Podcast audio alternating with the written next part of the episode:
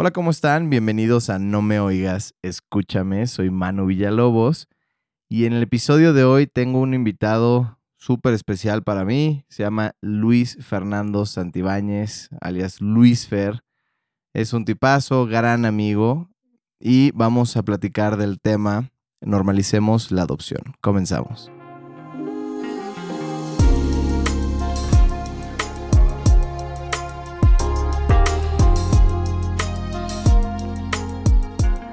Hola Luis Fer, ¿cómo estás? Bienvenido al programa. Muchas gracias por estar aquí.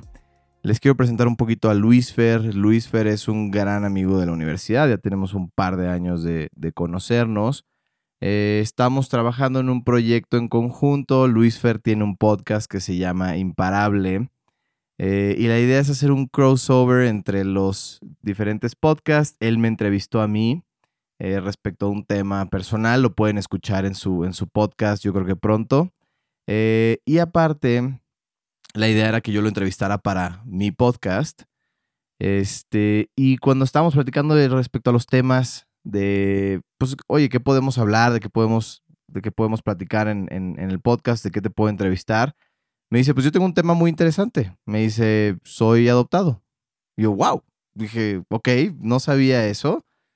Y, me dice, pues mucha gente no lo sabe o mucha gente pues tiene miedo a preguntar, a hacer preguntas respecto al tema y, como que se vuelve un, eh, de cierta manera, un, tabú el, tratar de evitar la conversación y demás. Y me dice, y pues yo no tengo ningún problema con hablar de eso y a mí me gusta el tema y, y se me hace muy, muy interesante. Y dije, vientos, platicamos de eso. Entonces Digo, la idea es platicar de, todo esto a lo largo del episodio, hacerle un par de preguntas. Y yo siempre quiero comenzar con una pregunta sorpresa. Así es que, Luis Fer, bienvenido al programa. ¿Cómo estás?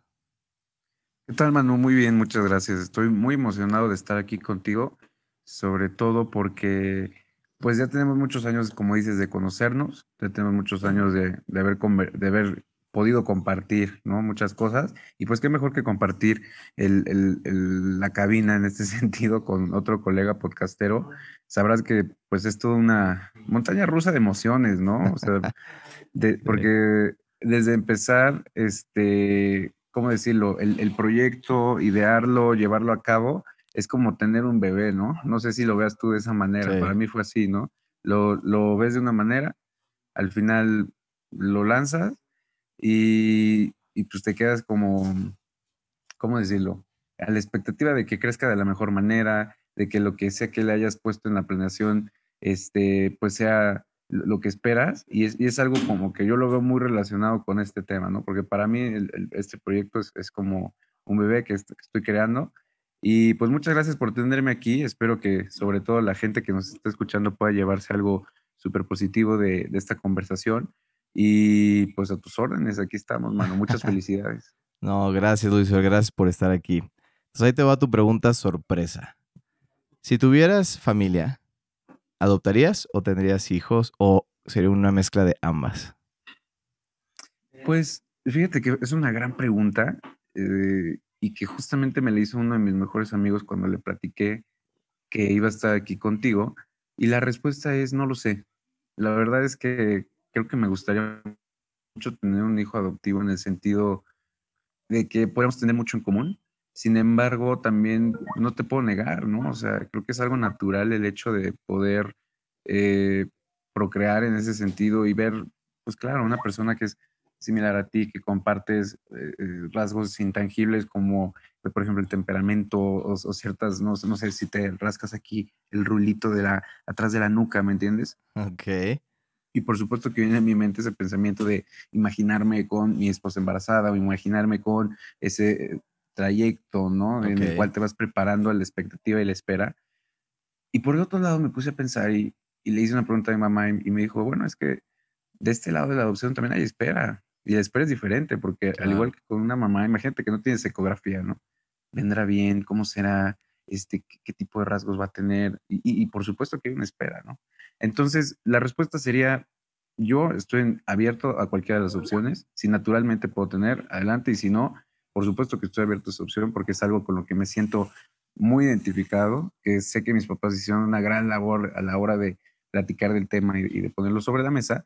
Entonces, este, pues, esa es, la respuesta. No sé si fue contundente o era lo que esperaba. No, no, no, 100%, 100%. Y estoy completamente de acuerdo, ¿no? Creo que ambas, ambas historias tienen su, su parte detrás y su emoción y su tiempo de espera y, y demás, ¿no? Este, y quiero abordar un poquito, ahorita que platicabas de tus papás y demás, quiero abordar un poquito tu historia. ¿Cómo es que te enteras? ¿Cómo es que abordan tus papás este, este tema? ¿Sabías desde muy chiquito? ¿Fue más grande? O sea, ¿cuál es tu historia y cómo es que llegas a, este punto de decir, wow, ok, me acabo de enterar de esto, tal, cómo lo procesas, ¿no? Bueno, mi, mi historia empieza hace muchos años con un nombre de una mujer que se llama Marilu Vilchis para quienes no la conozcan, ella es la fundadora de una asociación civil que se llama Vida y Familia, BIFAC, que tiene como principal objetivo apoyar a la mujer embarazada en situación vulnerable. ¿Qué significa esto?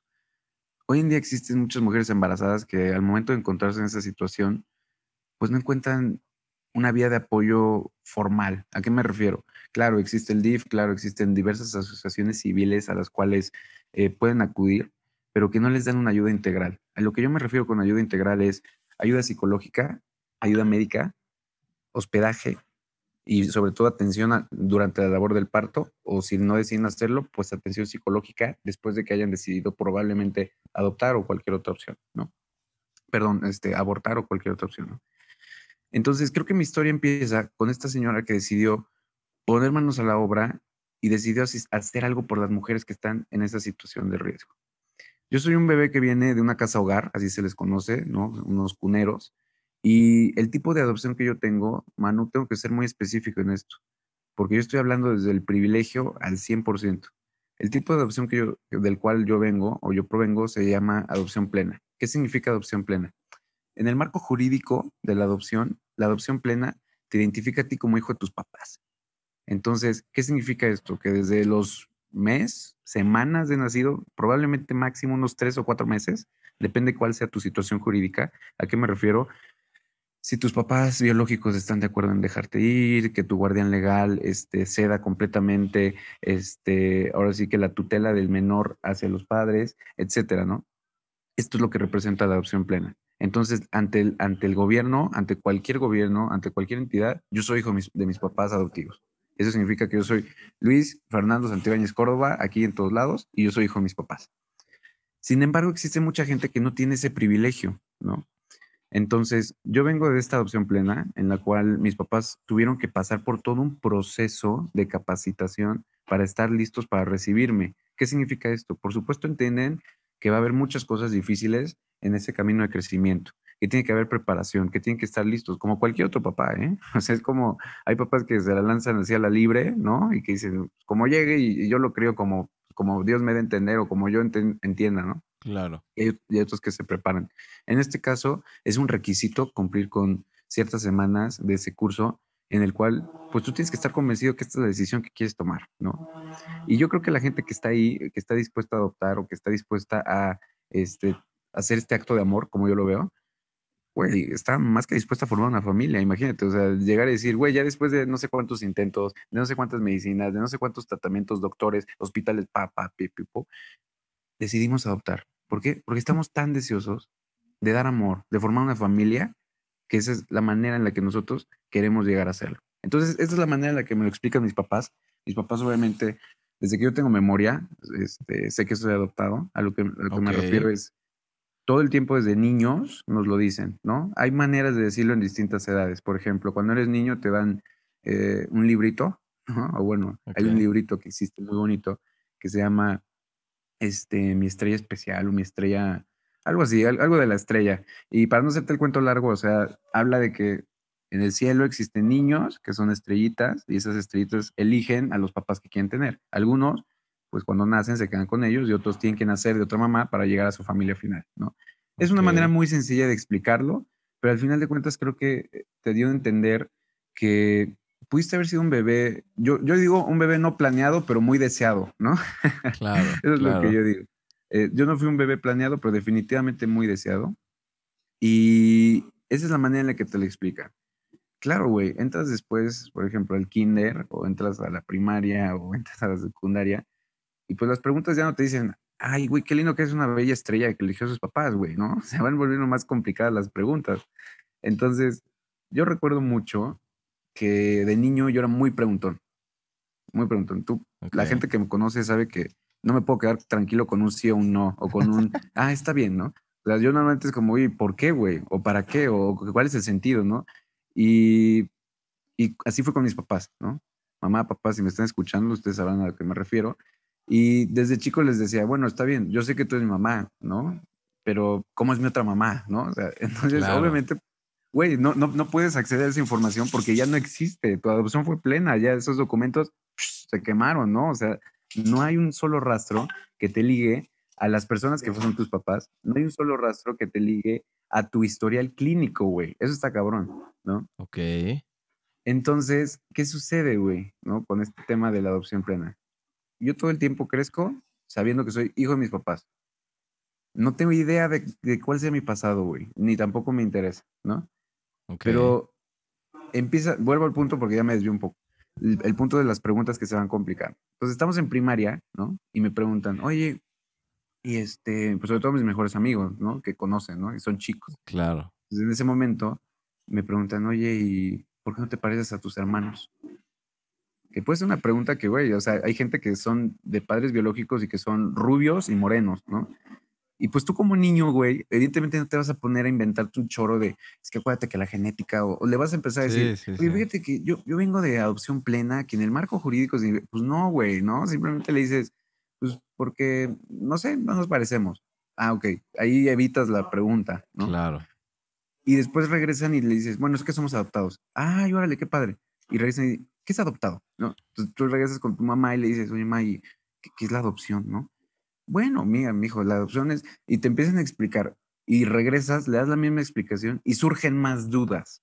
Y dudas que tal vez tú no te hayas hecho, güey, ¿no? Claro. Entonces, hay dudas muy, muy sencillitas como esta que te digo de, oye, ¿por qué no se parecen tus hermanos? Hasta otras, por ejemplo, como de, oye, ¿y este, cómo lo hicieron tus papás? ¿Te recogieron de la calle? ¿Te, llegaste en una canasta? Este, ellos fueron y te eligieron, ¿no? O sea, vienes de un orfanato. Y se van haciendo cada vez más complejas, ¿no? Entonces, evidentemente, vaya, yo no voy por la vida con un pitch listo para la gente que me pregunta si soy adoptado. A lo que yo me refiero, güey, es, y, esto es un mensaje que, quiero mandar a la gente porque creo que ni yo mismo me he dado cuenta hasta hace un par de días, es hablen el tema con normalidad con sus cuates. Y, ustedes, cuates, pregunten, güey. Porque para la persona, en mi caso, vuelvo a lo mismo, estoy hablando desde el privilegio, pues es ser incómodo, ¿me entiendes? Puede ser que hay otras personas que sí se sientan incómodas. Pero lo que yo voy es, si tienes dudas, sácalas. Yo lo veo, el tema de la adopción, como un tema similar al de la sexualidad. ¿A qué me refiero? Yo tengo muchísimos amigos heterosexuales casados, solteros o que están en la vida loca. También tengo muchos otros amigos que son bisexuales, tengo amigos que son gays, tengo amigos que son lesbianas, tengo amigos trans. Y eso para nada los define como personas. Claro. A lo que yo me refiero es, por supuesto que no van con un, con un letrero en la frente diciendo, oye, güey, soy gay, ¿no? Pregúntame cómo es la vida gay. No, eso es algo que es muy íntimo. ¿Qué pasa con el tema de la adopción, no? Evidentemente yo no voy por la vida preguntando a la gente, oye, ¿cómo, cómo naciste, güey? ¿Fuiste parto natural o fuiste cesárea? Me da igual, ¿no? Claro. De acaso le pregunto su signo zodiacal, ¿no? eso sí, eso sí ayuda. Y en, el, caso de la gente adoptada es lo mismo, ¿sabes? Hay mucha desinformación allá afuera, hay poca visibilidad. Y como yo lo relaciono es de esa manera, ¿no? O sea, decir, ¿por qué tendría que, que cambiar el trato con otra persona que es adoptada, ¿no? Claro. A lo que me refiero un poco con el trato es, no, no estoy hablando de un tema de discriminación, no, no creo que exista, o, por lo menos a mí no me ha tocado vivirlo, y, por eso te digo, estoy opinando desde un punto del privilegio. Pero lo que sí hay es mucha desinformación, ¿no? O sea, por ejemplo, yo recuerdo muchísimo eh, ciertas comidas, ¿no? Con, con papás de, de, de, la escuela. Y pues mis papás siempre han sido súper abiertos para el tema, ¿no? Entonces, al hablarlo con otras parejas y decirles, nosotros somos una familia este, adoptiva, tenemos hijos adoptados, la primera reacción es muy curiosa porque es como de, ay, qué padre, qué buenos son. como si fuera un acto de caridad. Exacto. Cuando la realidad es que hay gente allá afuera que está sufriendo enormemente porque no son capaces de poder formar una familia. porque existe, porque México es el segundo lugar en niños huérfanos en, el continente. Porque la situación jurídica de muchos niños pasa desapercibida porque es más importante legalizar el aborto y darle decisión a las mujeres sobre su cuerpo. Que ojo, yo no estoy en contra de ello, al revés, ¿no? O sea, yo digo, yo vengo de un contexto católico, yo vengo de un contexto pro vida, sin embargo, por supuesto que entiendo el feminismo y entiendo la decisión de las mujeres sobre su cuerpo. Pero algo que no puedo entender es porque a veces tomamos la salida fácil. Claro. Y es muy complicado, ¿no? Porque evidentemente hay muchos factores. Claro, hay embarazos de riesgo, claro, hay situaciones donde el aborto, pues, híjole, ¿qué, haces? violaciones y... Claro. Pero si esa misma, esa misma línea de pensamiento hubiera estado existiendo en 1990, 1991, 1992, probablemente yo no estuviera aquí contigo platicando. Claro. claro. Entonces, a, lo que yo voy es, es una realidad que el problema del aborto, que el problema de los embarazos infantiles, que el problema de los niños en orfanatos está latente y hoy más fuerte que nunca, pero también es una realidad que tenemos muchísimas trabas jurídicas para que esos niños salgan de adopción. No sé si has tenido oportunidad de ver las gráficas de adopción en México, pero son simplemente ridículas. Yo no me puedo explicar que en, el Sistema Nacional de, Adopción existen únicamente tres renglones en un Excel todo pedorro, por cierto, que está en la página de la, Secretaría de Gobernación, y ese es el conteo que lleven. De acuerdo al gobierno, únicamente una adopción se llevó a cabo el año pasado, lo cual es completamente falso, completamente falso. Hoy en día existe un movimiento que se llama Pasos por la Vida, que agrupa a más de 500 organizaciones a nivel nacional que le dan apoyo a la mujer en estado vulnerable cuando está embarazada. Con los mismos hitos y condiciones que te dije, mental, psicológico, emocional, médico, atención al hogar, comida, todo eso. Y eso es lo que nosotros a veces no vemos como progresistas. Claro, hay muchos problemas que aquejan, pero yo te puedo decir que el problema de raíz del hambre no se va a solucionar dándole McDonald's a todo el mundo. Claro. Yo he estado en las clínicas abortivas tengo amigas que han estado en las clínicas abortivas. Hay gente que llega y su novio la deja en la puerta de la clínica. Y se va. Le da vueltas a la manzana, termina de abortar y la recoge. ¿Ves a las chicas entrando de los brazos de sus mamás que las están llevando del codo para que aborten? Porque se jodieron la vida. Pregúntame cuántas sonrisas veo al salir de una clínica de aborto. Cero. Cero. Cero. Y, y créeme que entiendo que hay muchas situaciones que, por supuesto, es mil veces más preferible que tengan clínicas a que lo hagan de manera clandestina. Claro. Y es ahí donde nos tenemos que poner nosotros exigentes y pedir al gobierno, perfecto, vamos a tener aborto, tengamos seguimiento a las chicas, no las dejemos solas. Es un proceso psicológico que nosotros como hombres jamás vamos a entender. Claro. ¿Por qué chingados tendríamos que estar legislando sobre leyes que están afectando a niños, a mujeres embarazadas y a mujeres que están después de un proceso de aborto. Claro. No es justo. No es justo para los niños y no es justo para las mujeres. Claro. Honestamente, yo me siento a veces en una laguna mental o en una laguna, eh, ¿cómo decir?, social, porque me cuesta mucho trabajo opinar de este tema, güey. Porque evidentemente, como hombre, te descalifican para este tema porque dicen, tú no entiendes. Y cuando les dices, oye, pues yo soy un bebé que pudo haber sido abortado, pues la conversación cambia. Y te preguntan, oye, y, yo tengo amigas que son pro vida y tengo amigas que son abortistas y quiero hacer un paréntesis aquí para decir, las diferencias no nos hacen enemigos, nos hacen más fuertes. Si alguien no opina como tú, no deja de ser tu amigo. Simplemente enriqueces la visión con la que llevas a cabo tu vida, tu día a día, con la que te conduces y con la que eres, ahí sí, te defines como persona. Eh, a, lo que quiero llegar es, hay matices de gris, ¿no? No se soluciona todo nada más con decirle a la gente, vuélvete loca y, ten la decisión de, sobre tu cuerpo, ¿no? Y, te lo digo yo porque lo siento muy personal, ¿no? claro. no, es el no, es tal vez el tema, pero va de la mano.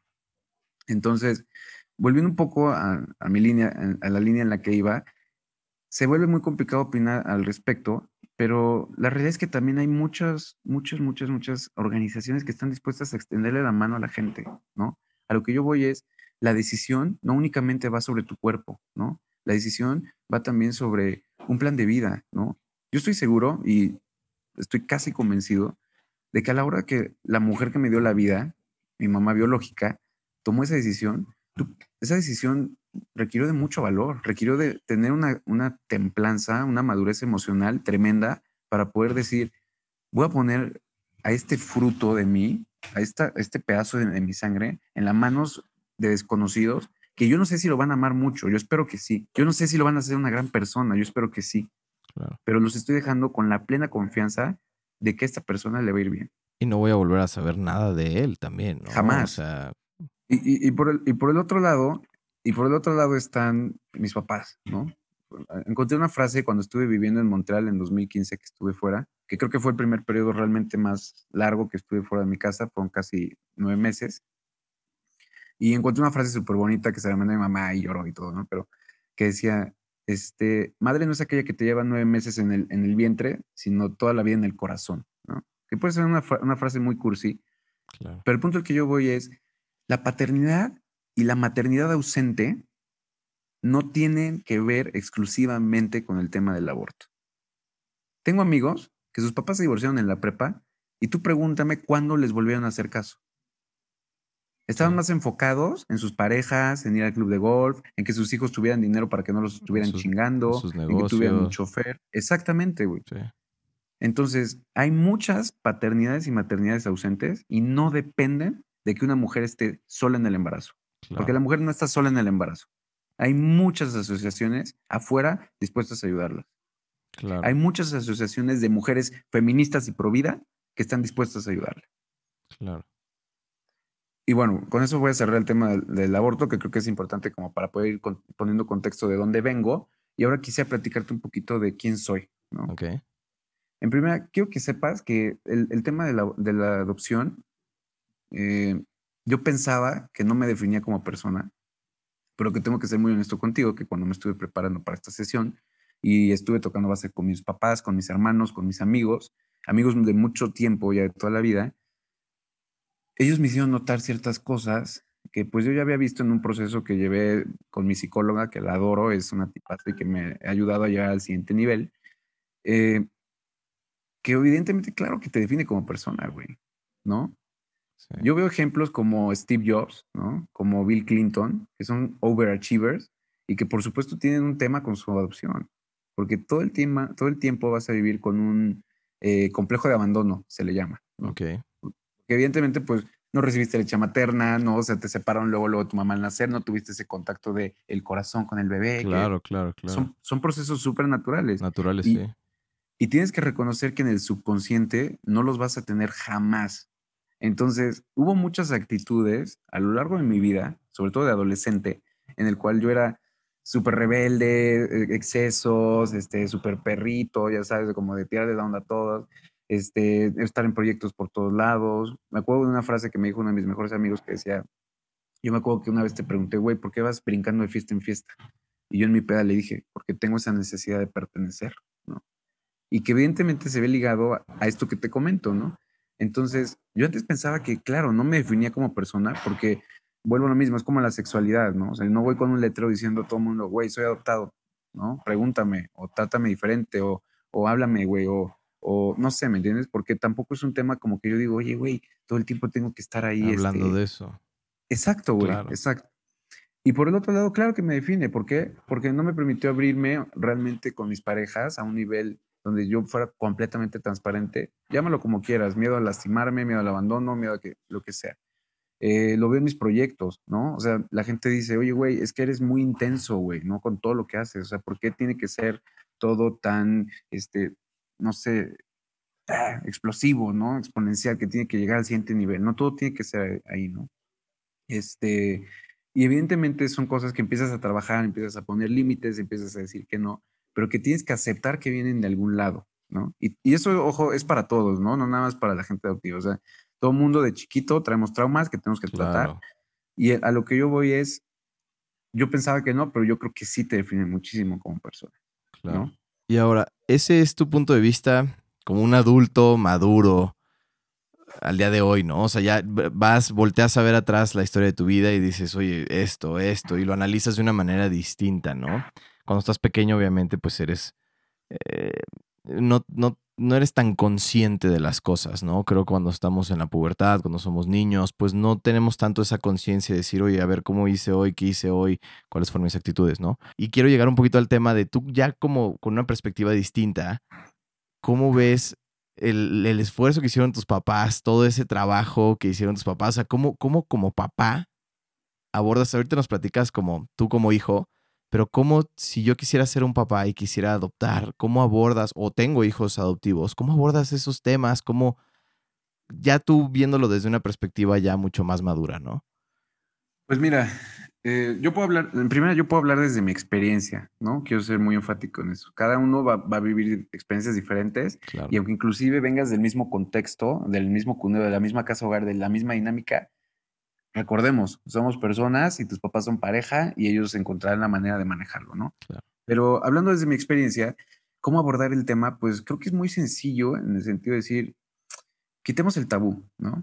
Yo les decía a mis papás, a veces creo que es un secreto a voces, y esto precisamente lo decía en la adolescencia, ¿no? Yo creo que esto es como un secreto a voces. ¿A qué me refiero? Todo el mundo sabemos que somos adoptados, todo el mundo sabemos de dónde venimos, todo el mundo sabemos que, no sé, las, cosas básicas, ¿no? Que mis hermanos son mis hermanos, que ustedes van a ser mis papás, que venimos de, adopción, que no tenemos historial clínico, que este, ellos nos van a querer toda la vida, ¿no? O sea, que este, son quienes nos van a formar. No sé, güey, Estos conceptos de familia los tenemos muy presentes. Pero evidentemente vienen dudas alrededor, ¿no? Imagínate un adolescente diciendo, güey, ¿a dónde soy? ¿Para dónde voy? ¿A dónde vengo? todo, todas esas dudas, tener que tomar una decisión de la universidad, que por cierto pues, es una decisión bastante fuerte a esa edad. Y además de eso, súmale que te estás definiendo como persona y que claro que tienes muchas dudas, ¿no? Entonces la recomendación es tener un, un, canal de comunicación abierto en el sentido de no debe haber prejuicios, no hay preguntas tontas, porque de verdad no las hay, o sea, hay preguntas muy, muy sencillas como, oye, y, vas al doctor y te preguntan, oiga, ¿y usted tuvo no sé qué? Y es como, no, somos los adoptados. Güey, o sea, tu tratamiento evidentemente cambia porque vas a tener que descubrir cosas que puede ser que no sabías que tenías, ¿no? Claro. Yo, por ejemplo, eh, recuerdo mucho que mi exnovia tenía un carácter, pues, fuerte, ¿no? Un temperamento duro. Y se parecía, e, era una, una gota de agua, una copia exacta de su papá, güey, ¿no? Los dos tenían el mismo carácter, temperamento y por ende chocaban mucho, pero al mismo tiempo se entendían porque sabían, dicen, bueno, es que tenemos el mismo carácter, ¿no? Ok.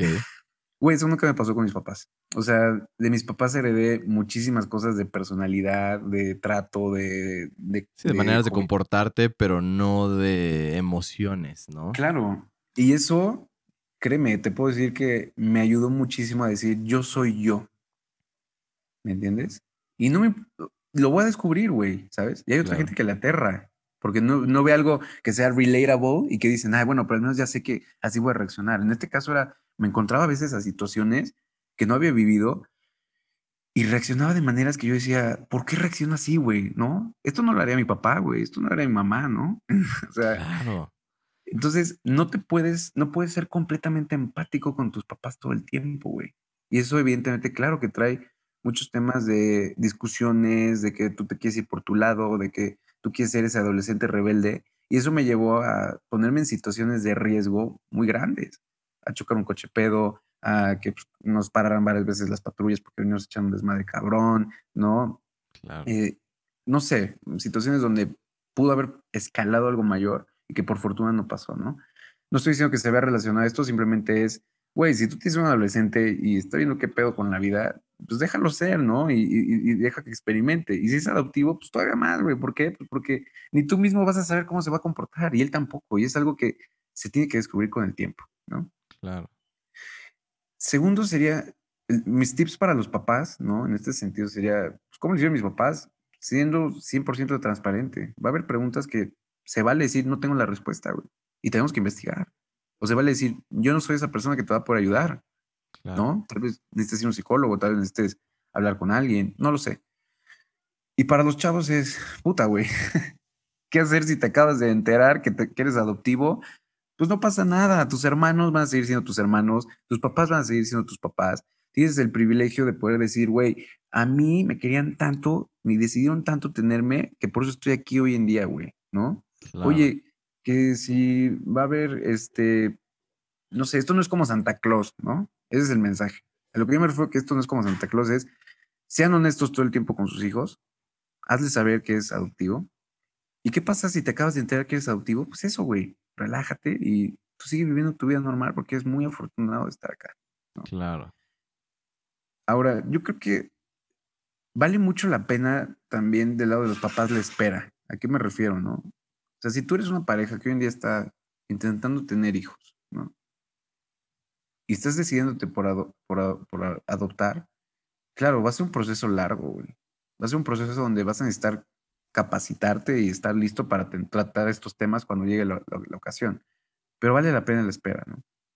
Este, y el call to action, yo creo que, que sería, o, bueno, de, mi lado, para papás y chavos, es no, no te lo guardes, ¿sabes? O sea, háblalo. mi mejor amigo de, de la vida me dijo, güey, yo me enteré hasta hace un año que eras adoptado. Porque para mí era algo tan natural que yo lo hablaba en todos lados, que claro, él lo infería, pero nunca realmente me tomé el tiempo de decírselo. Entonces, a lo que voy es, tal vez no era mi responsabilidad decírselo, ¿no? O sea, tal vez tú como te puedes preguntar, ¿no? Eh, y sobre todo, no sé, si te, si te acabas de enterar que eres adoptado, tú eres adoptado, creo que el, mayor aprendizaje que yo me llevo de esta experiencia que, que me ha tocado vivir en toda mi vida es que yo puedo ser quien quiera ser y que mis oportunidades son ilimitadas. Claro.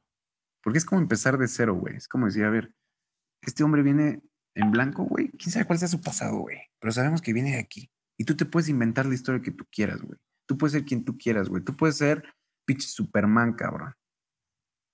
¿No? A mí me encanta ese ejemplo y me lo daban mucho de niño, ¿no? ¿Sabes qué superhéroes adoptados? Superman, ¿no? Yo, a mí Superman se me hacía súper pedorro, me encantaba Batman, pero pues como que nos hacían este, irnos como por esta historia, ¿no? Y lo que decían era algo súper cierto. Superman llegó a la, Tierra, ¿y cuál fue la forma que adoptó? La de Clark Kent, ¿no? Claro. ¿Y cómo es Clark Kent, güey? Pues como todos pinches los demás, güey. Es un güey de lentes, retraído, bien peinadito, medio nerd, teto, ¿no? Sí. ¿Y por qué, por qué tomó esa forma Superman?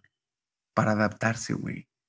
Para que nadie lo viera, para no sobresalir, para estar en el, en el, en el, en el montón. Entonces a mí lo que me dicen es, güey, tú viniste de fuera, llegaste aquí, ¿quién vas a elegir ser, güey? ¿Clark Kent o vas a ser Superman? Entonces mi respuesta siempre fue, Superman, cabrón. Nadie me frena, nadie me para, yo puedo ser quien sea, no importa dónde venga, no importa quiénes sean mis papás. ¿Por qué? Porque eso no me define como persona. Al revés. Tú te defines como persona. Exactamente, ¿no? Claro. Tu carácter y tu personalidad va a ser lo que te define como persona. Claro, tu temperamento jamás lo vas a entender porque no tienes un punto de referencia, no lo tienes, esa es una realidad. Pero lo que sí puedes hacer es empezar a poner más temas sobre la mesa, güey. Yo te puedo decir, yo pequé mucho tiempo de ignorancia. Yo no sabía lo que era la adopción plena hasta hace dos años. Ok. Porque una muy buena amiga, Frida Espinosa, que aprovecho para hacer el comercial. Esta chica tiene 20 años y tiene una asociación civil que se llama Jubi, Juventud y Vida que tiene presencia en más de 18 estados en el país y tiene 20 años, güey. Y se dedica a apoyar a las mujeres. Wow. Cuando ella me encuentra, lo primero que me pregunta es, Luis, ¿y por qué tú no has hecho nada al respecto? Claro. Oye, Luis, ¿sabías que tú vienes de adopción plena? Una chica de que en ese momento tenía 19, casi 18 años. Entonces, a lo que yo voy es también, ese secreto a voces, nosotros, como familias adoptivas, también nos lo tenemos que quitar. Y tenemos que empezar a investigar más, porque nosotros desde el privilegio en el que estamos podemos hacer un cambio por todos esos niños que, están en una, condición jurídica que no es la mejor, para sacarlos de ahí, para apoyar a las mujeres, para apoyar a las asociaciones que están realmente apoyando a las mujeres. Porque luego lo mismo, el aborto no es una solución a largo plazo. Es una solución muy efectiva, muy benéfica para todos aquellos que no tienen acceso a algo que está, vaya, clandestino, ¿no? Claro. Pero creo que de, verdad, yo soy un firme creyente que, que si podemos apoyar más a las mujeres, por ende, vamos a poder apoyar mucho más a la sociedad. Tenemos que darle esa visibilidad. Yo me considero una persona feminista porque yo tengo dos mamás, güey. Y ambas mamás decidieron tomar un acto de amor real, muy cabrón, por mí, güey. No puedo hacerlo, no puedo hacerme de la vista gorda. No puedo hacerme indiferente. Y si eso significa apoyar a mujeres en distintas etapas, desde el embarazo hasta que decidan adoptar o abortar, en cualquiera de esos dos casos tiene que haber apoyo. Claro. Y ese es hoy en día el, el moro como de vida que, que, estoy adoptando, ¿no? Claro. Oye, yo, yo tengo, yo tengo experiencia en, en, voluntariado en una casa hogar. Yo trabajé año y medio en casas hogar del DIF, eh, de niños huérfanos, de niños desde 0 años hasta 13 años y niños con discapacidad también huérfanos. Eh, la casa también tiene una sección de madres adolescentes donde atienden a niñas eh, que tienen, pues que son menores de edad y que están embarazadas, ¿no?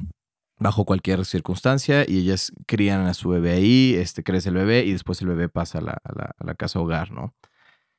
La verdad es que me di cuenta que el, el, sistema es una porquería, o sea, es una verdadera mierda, ¿no? O sea, niños para empezar, nunca había niños que se iban, o sea, prácticamente la, la, población seguía creciendo, ¿no? O sea, no, realmente no hacen un gran esfuerzo en, en, buscar y, y, buscarle familias a los niños o, buscar padres que, estén, que, que, quieran adoptar niños. Eso por un lado. Y la otra es, em, los niños iban y venían, ¿no? O sea, de repente, ah, ya adoptaron a Juanito y salía Juanito y luego a la semana lo veías de regreso. ¿Y qué onda? Y lo, no, pues la familia lo regresó. Y, así, ¿no? O sea, historias de verdad muy tristes, ¿no? Trágicas. Sí, sí, sí, sí. Y, y, todo era burocracia, ¿no? El partido político que estuviera en, en, turno era el que definía cómo se hacían las cosas y cómo esto. Y ahora los niños se visten de verde para apoyar al partido de verde y ahora se visten de azul para aportar al partido de azul y ahora no sé qué. Así, ¿no? O sea, unas cosas espantosas de, política, ¿no? Era pura politiquería las casas hogar del DIF, ¿no? Y este, entonces, ¿quiénes están haciendo la labor detrás de todo esto? Porque me doy cuenta que el gobierno no lo es, ¿no? O sea, el gobierno no está haciendo absolutamente nada. Son las asociaciones civiles. La respuesta es sencilla, es la sociedad. Vuelvo a lo mismo. Existe la vida por delante, más de 500 organizaciones no gubernamentales que se dedican a ayudar a la mujer en situación vulnerable, médica, psicológica, son activistas. Hoy en día, después de dos años que empezó la vida por delante, se han formado más de 3.000 familias, mano. Tú bien lo dijiste.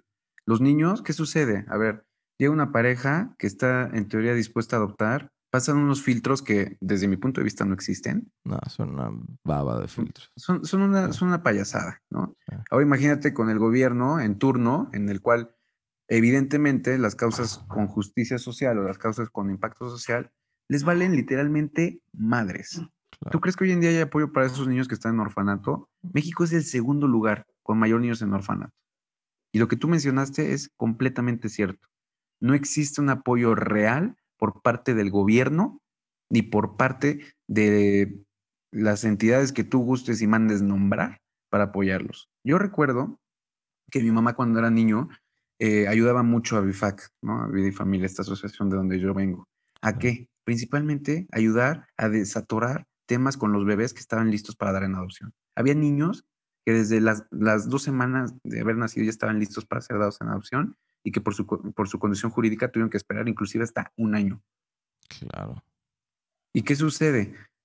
Los papás están nerviosos, obviamente eh, empiezan a dudar, empiezan a cuestionarse, será buena decisión, somos nosotros buena opción, ¿no? Oye, son bebés en este caso, ya no estamos hablando de niños entre 4 y 11 años, porque después se complica.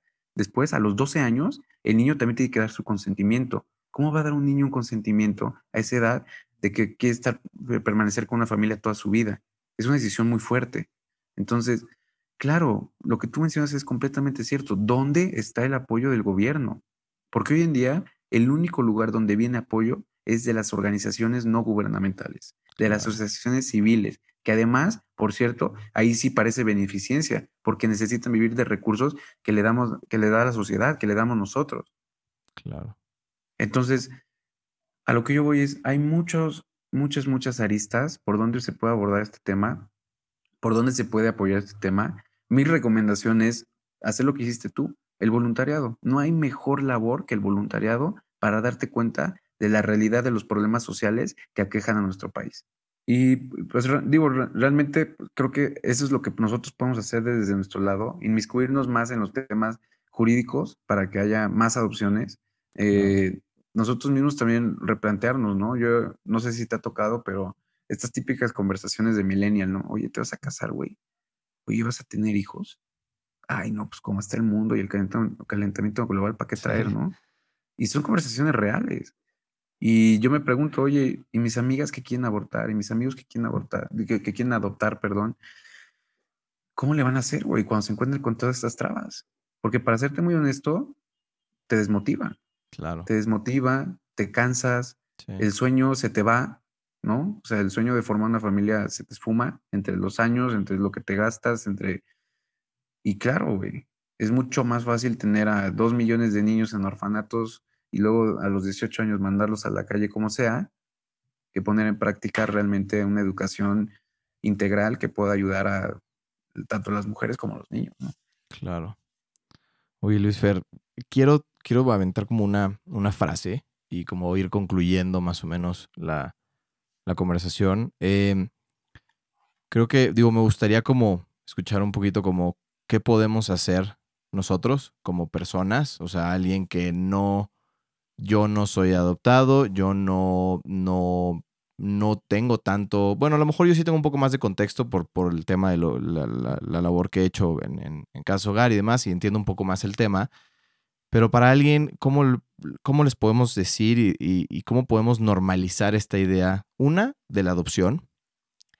Y dos, eh, mencionabas mucho la parte de, de provida. Yo soy una persona también provida. Yo, yo soy muy de la idea de estoy aquí porque pues no fui abortado. Aunque, pues digo, pues porque mis papás no me abortaron, que mis papás, claro, pues se embarazaron con la idea de tener un hijo y demás, pero igual, de todas maneras, estoy aquí porque no soy, no soy, no, no fui abortado y cómo podemos también eh, a lo mejor eh, normalizar o, apoyar o de cierta manera como solidaridad, como tener un poco de solidaridad con, con esas mamás que están entre el, limbo de eh, aborto o tengo el hijo y lo doy en adopción, ¿no? O sea, ¿cómo podemos también nosotros apoyar eso o, cómo podemos de cierta manera entender y empatizarnos con esa situación, ¿no?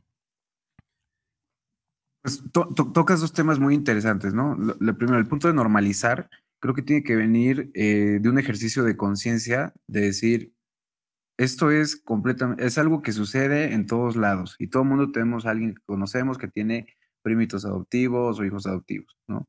Si tú eres una pareja joven que está dispuesta a adoptar, mi recomendación sería infórmate. Infórmate muchísimo del proceso, infórmate muchísimo de cómo te tienes que preparar y sobre todo estate preparado para dar mucho amor, ¿no? O sea, porque al final de cuentas no es como adoptar un perrito, ¿no? O sea, de que todo va a salir bien. Eso es adoptar a una persona.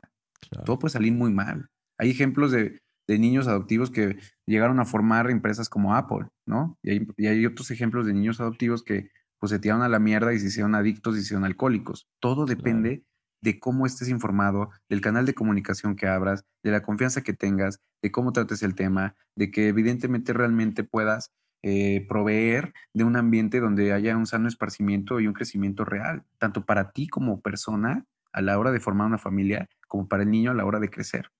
Eso es súper importante eh, para el punto de normalizar. Y, dos, pregunten, güey, no hay preguntas tontas. Em, después mencionas, ¿no? ¿Cómo podemos apoyar a la mujer este, o, o poder apoyar a las asociaciones civiles? Pues es muy sencillo, ¿no? No poner desinformación sobre la mesa.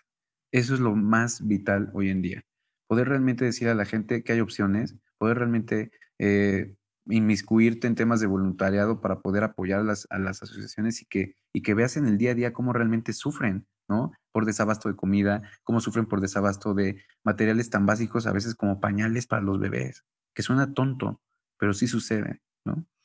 Eh, entonces, ese es un llamado como sociedad a que tengamos más conciencia social y seamos más conscientes de los problemas que aquejan a nuestra comunidad y que ayudemos poquito, ¿no? A veces una ayuda de una hora, de ir con unas enfermeras a un cunero, ayudarles a cuidar bebés, no sabes cómo les alegra el día.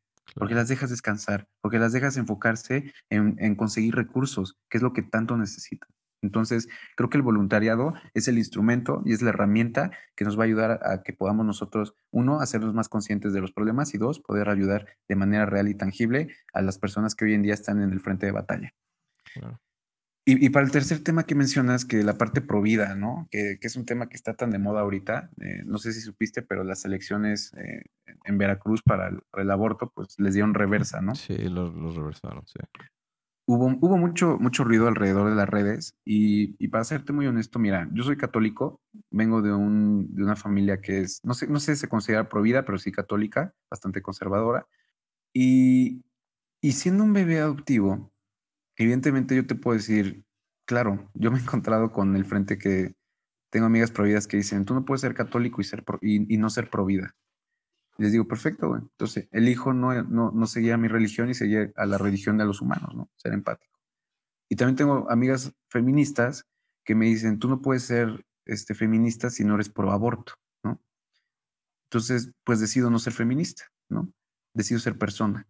Entonces, el punto al que voy es, tú te puedes poner muchas etiquetas. Tú te puedes poner la etiqueta de provida, tú te puedes poner la etiqueta de abortista, la etiqueta de católico, la, etiqueta de diagnóstico, pero creo que lo que realmente va a ser el cambio es lo que te diga tu corazón y lo que te diga tu conciencia como persona.